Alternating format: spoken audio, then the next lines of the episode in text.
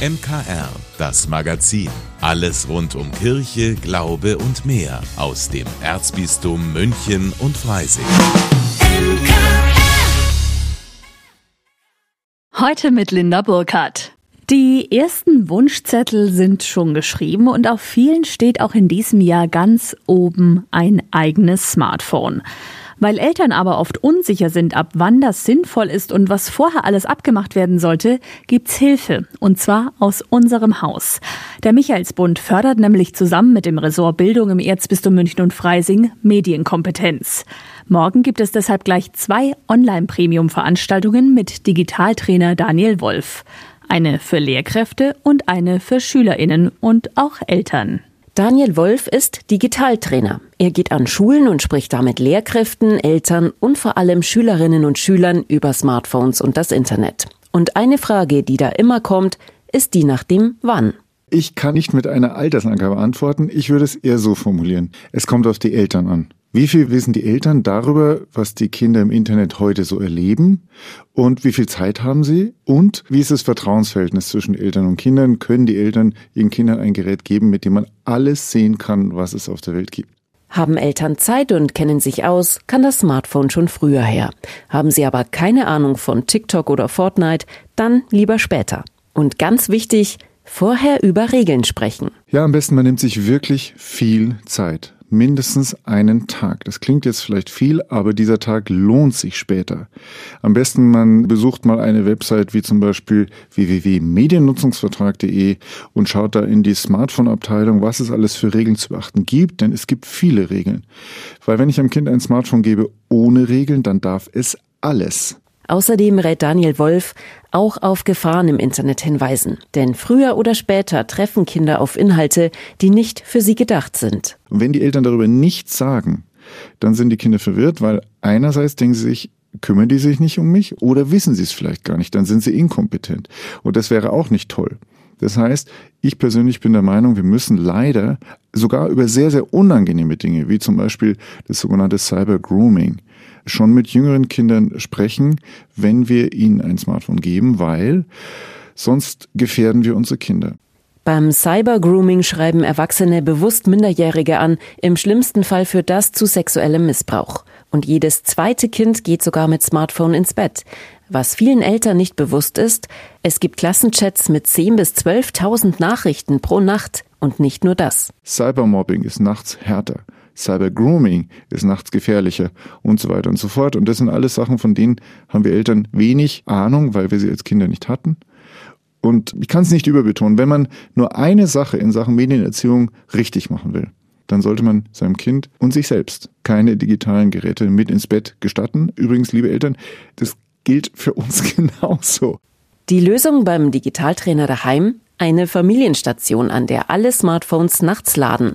Und der Experte empfiehlt die Zähneputzen-Zähneputzen-Regel. Das heißt, von abends nach bis morgens vor dem Zähneputzen ist digitale Pause. Alle digitalen Geräte müssen aus dem Zimmer. Wenn sie das nicht schaffen, schläft ihr Kind seine ganze Jugend hindurch schlechter und kürzer. Kürzer, weil es es benutzt und schlechter, weil sich die Kinder nachts die Sachen reinpfeifen, die sie sich tagsüber nicht anschauen trauen. Und nur 10 Prozent der Kinder sprechen über schlimme Inhalte mit ihren Eltern.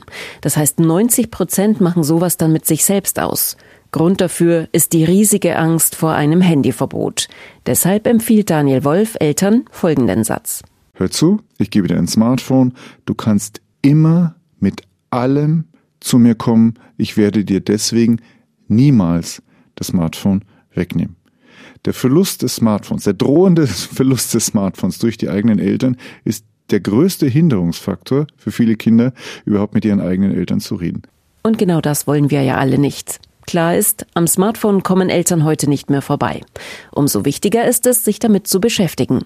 Vielleicht ja gleich morgen online in unserer Medienkompetenzveranstaltung. Lydia Jäger für das MKR. Ja, und wer jetzt Lust bekommen hat, die Online-Lehrerfortbildung ist morgen um 14 Uhr. Die SchülerInnen sind dann um 17 Uhr dran. Alles kostenfrei und per Zoom. Mehr Infos gibt's nochmal auf michaelsbund.de unter Veranstaltungen und da finden Sie auch den Link zur Anmeldung. Wir freuen uns, dass wir zusammen mit dem Ressort Bildung im Erzbistum Lehrer, SchülerInnen und Eltern fit machen für Smartphone, Internet und mehr. Du bist, was du isst. Dieses Sprichwort kennen Sie doch bestimmt auch. Es wird dem Philosophen Ludwig Feuerbach zugeschrieben und ist aktueller denn je. Denn Erkrankungen, die auf einer falschen Ernährung beruhen, nehmen in unserer westlichen Welt dramatisch zu. Wie etwa Rheuma, Autoimmunkrankheiten und Herz-Kreislauf-Erkrankungen. Wie man diese Beschwerden mit einer entzündungshemmenden Ernährung lindern kann, darüber hat sich meine Kollegin Katrin Schreiber mit dem Ernährungsberater Achim Happel für ihre Sendung Einfach Leben unterhalten. Katrin, entzündungshemmende Ernährung, ist das dann jetzt wieder so ein neuer Hype? Gefühlt kommt ja alle paar Monate ein neuer Ernährungstrend um die Ecke. Also in dem Fall ist es tatsächlich nicht so.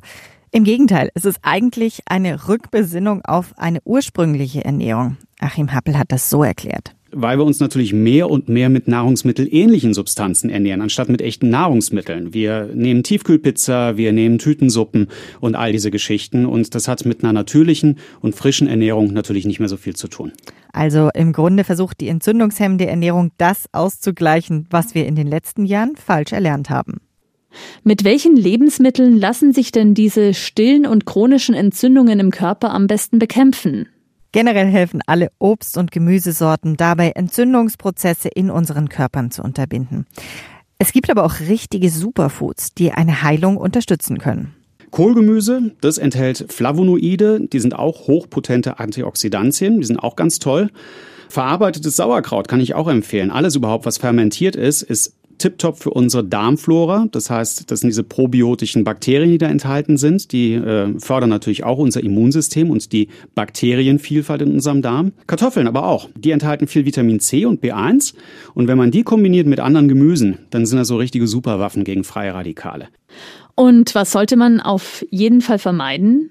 Grob gesagt, Zucker, Weizen und Fleischprodukte sollte man möglichst nur in geringen Mengen essen und die Wurst am besten ganz weglassen. Gerade Wurstwaren, die sind im Gegensatz zu früher natürlich hochverarbeitete Lebensmittel heute und bringen natürlich einen ganzen Blumenstrauß an Zusatzstoffen mit sich. Die gab es früher auch nicht in der Salami. Heute sind da drin Emulgatoren, Verdickungsmittel, Farbstoffe, all diese wunderbaren Sachen, die unsere Darmflora nachweislich schädigen. Und wir wissen, unser Immunsystem ist im Darm angesiedelt. Und äh, wenn wir den kaputt machen, dann funktioniert auch unser Immunsystem nicht wirklich toll. Ja, aber natürlich gilt auch wie immer dabei, die Menge macht das Gift. Und ich kann auf meine Salami-Pizza auch nicht immer verzichten. Danke dir, Katrin. Die ganze Sendung hören Sie heute Abend ab 19 Uhr gleich nach dem Gottesdienst hier im MKR, dem Münchner Kirchenradio. Und danach ist sie jederzeit abrufbar, überall dort, wo es Podcasts gibt. Votivbilder kennen die meisten wahrscheinlich aus der bekannten Gnadenkapelle in Altötting. Die ist quasi tapeziert damit. Votivbilder, das sind Danke-Bilder für Gebetserhörungen, gerichtet an die Gottesmutter Maria oder einen Heiligen. Gespendet werden sie meist, wenn ein Mensch ein schlimmes Ereignis überstanden hat. Auch in unserem Erzbistum gibt es einige Kirchen und Kapellen, die diese Tradition führen. Meine Kollegin Magdalena Rössert war in der Wallfahrtsbasilika Maria Himmelfahrt in Tuntenhausen. An den Wänden der Wallfahrtsbasilika hängen etwas mehr als 300 verschiedene Votivbilder. Selbst gezeichnete, gebastelte, gestickte, figürliche aus Holz oder ganz klassische Gemälde. Kirchenführer Anton Keller weiß, aus welchen Gegenständen so ein Votivbild normalerweise besteht. Es ist in der Regel dargestellt der Stifter oder der Votant selbst, das Ereignis und dann ein sogenanntes Lichtloch. In diesem Lichtloch ist dann meistens der Heilige oder die Heilige dargestellt, dem also diese Hilfe zugesprochen gesprochen wird. Das sind diese drei Motive und manchmal wird dann noch beschrieben eben genau, was passiert ist in Schriftform. Das ist aber nicht durchgehend der Fall. Ereignisse der Motivbilder sind meist aussichtslose oder schwierige Situationen, zum Beispiel Krankheiten, Verkehrsunfälle, Brände oder Kriege, wie auf einem Bild in der Wallfahrtsbasilika. Den Soldaten, der nach dem Krieg zu, nach Hause kommt auf den elterlichen Hof, hier empfängt ihn offensichtlich die Mutter und dass er den Krieg überstanden hat, an dem er teilgenommen hat, das schreibt er eben der Mutter Gottes von Tuntenhausen und ihrer Hilfe zu, die hier oben dargestellt ist. Und hier begnügt er sich mit den Worten ex voto aus einem Versprechen 1945. Die meisten Votivgemälde in Tuntenhausen stammen aus dem 19. und frühen 20. Jahrhundert. Das liegt daran, dass mit der Säkularisation in Bayern im Jahr 1803 alle Votivtafeln vernichtet werden mussten. Nur einige wenige, sehr wertvolle wurden zu dieser Zeit heimlich gerettet. Circa 20 Jahre später durften Votivtafeln wieder aufgehängt werden. Aus der heutigen Zeit stammen eher wenige. Das hat zum einen damit zu tun, dass natürlich die ganze Gesellschaft säkularer geworden ist. Und es hat damit zu tun, dass viele Ereignisse, Brände, kann man heute durch die Technik besser beherrschen, Krankheiten, kann man im Ansatz erkennen und heilen. Außerdem seien die Menschen weniger bildbezogen. Und trotzdem gibt es noch Votivtafeln aus der heutigen Zeit. Zum Beispiel hat Erich Georg Prinz von Lobkowitz eine Votivtafel in Tontenhausen aufhängen lassen, nachdem ein Sturm mit Hagel das Dach und die Fenster seines Schlosses komplett zerstörte. Der wirtschaftliche Schaden waren etwa 5 Millionen Euro. Und davon hat dann immerhin die Versicherung 70 Prozent gezahlt. Aber das ist ja nur die eine Seite. Die andere Seite ist, wenn alles kaputt ist, was macht das mit einem? Und da waren wir schon irgendwie sehr dankbar, uns begleitet zu fühlen von der Mutter Gottes. Statt das Schloss im Schaden darzustellen, zeigt das Votivbild das heile Schloss mit einem kleinen Teufel, der die Hagelkugeln fallen lässt. Neben Dank wollte Lobkowitz auch seiner Erinnerung ein Denkmal setzen. Viele Leute sterben mit ihrer Erinnerung und ich halte es immer schon für sehr wichtig, dass wir unseren Erinnerungen auch Ausdruck verleihen. Und so eine Votivtafel ist schon eine bleibende Erinnerung an das Ereignis und das Empfinden der Familie, die davon betroffen war. Auch in der heutigen Zeit finden Votivbilder also noch ihren Platz. Anton Keller kann sich die Wallfahrtsbasilika Maria Himmelfahrt auch nicht ohne sie vorstellen. Weil diese ganze Kirche unvergleichlich aus einem Guss besteht, heute noch äh, in ihrer Art und Form, so wie sie konzipiert und gedacht war. Dadurch ist diese Kirche eingebunden in ihre Zeit und auch in ihre Bräuche.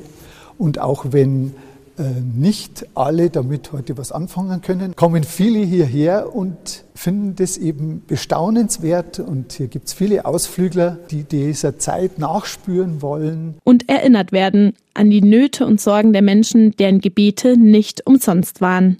Magdalena Rössert für das MKR. Wer die Wallfahrtsbasilika in Tundenhausen besuchen möchte, kann das zu jeder Zeit machen oder online über deren Pfarrbüro eine Führung buchen.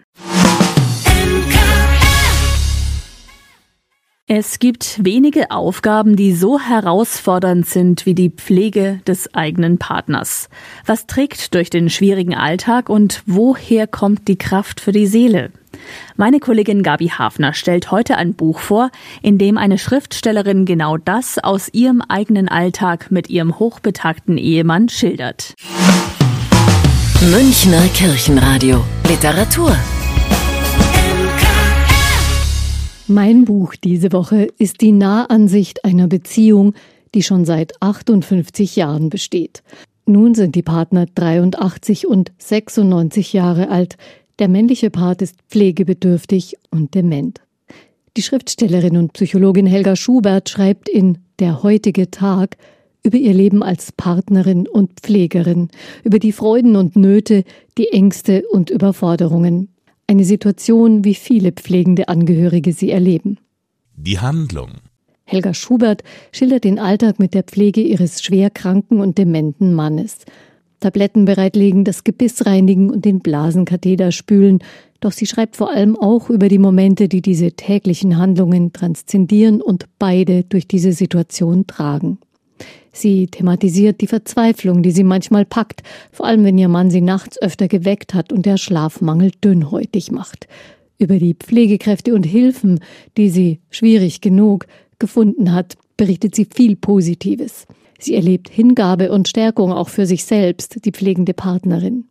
Auch den Gedanken an den eigenen Tod spielt Helga Schubert durch und schildert, wie sie das Loslassen gelernt hat.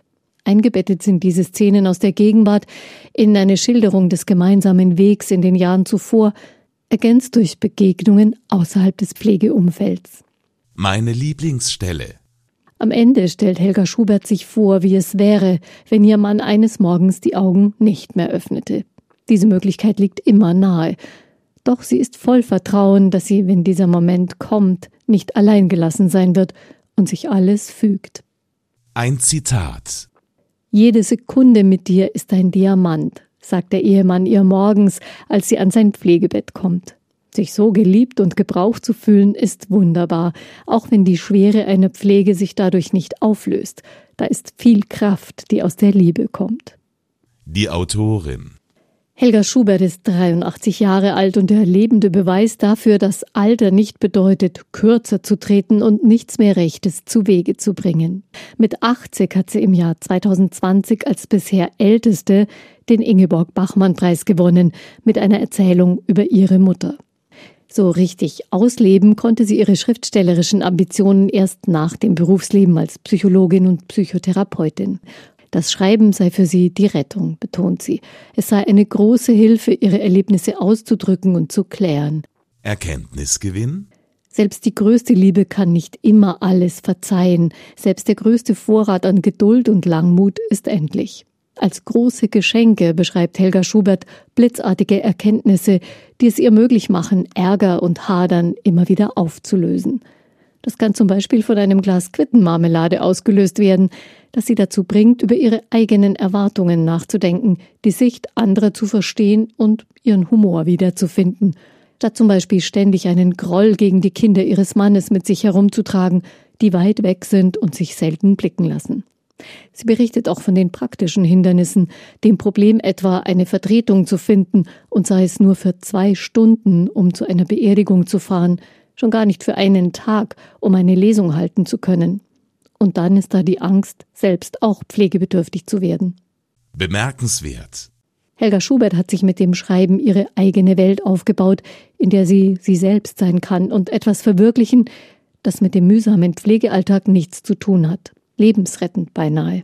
Eine wichtige Lektion, sich selber nicht aufzugeben, ein eigenes kleines Reich zu schaffen, in das man sich retten kann, wenn Verzweiflung aufkommt, Bitterkeit oder Angst. Für wen? Älter werden wir alle, vielleicht über 80 und weit darüber hinaus. Von daher sollte dieser ehrliche Einblick in den Alltag eines Paars, das sich mit Pflegebedürftigkeit und Demenz herumschlägt, eigentlich Pflichtlektüre für alle sein.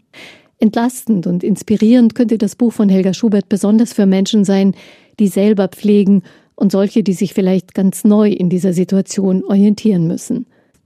Der heutige Tag von Helga Schubert ist erschienen bei DTV. Sie bekommen das Buch in der Buchhandlung Michaelsbund oder online auf michaelsbund.de. Vielen Dank, dass Sie sich unseren Podcast MKR, das Magazin des Münchner Kirchenradios, angehört haben. Wir freuen uns, wenn Sie unseren Podcast abonnieren und in der Podcast-App Ihrer Wahl bewerten. Am liebsten natürlich mit fünf Sternen. Wir haben auch noch viele andere schöne Podcasts. Diese finden Sie unter münchnerkirchenradio.de und überall, wo es Podcasts gibt. MKR. Wir machen Ihren Podcast. MKR. Mehr Tiefgang für den Süden.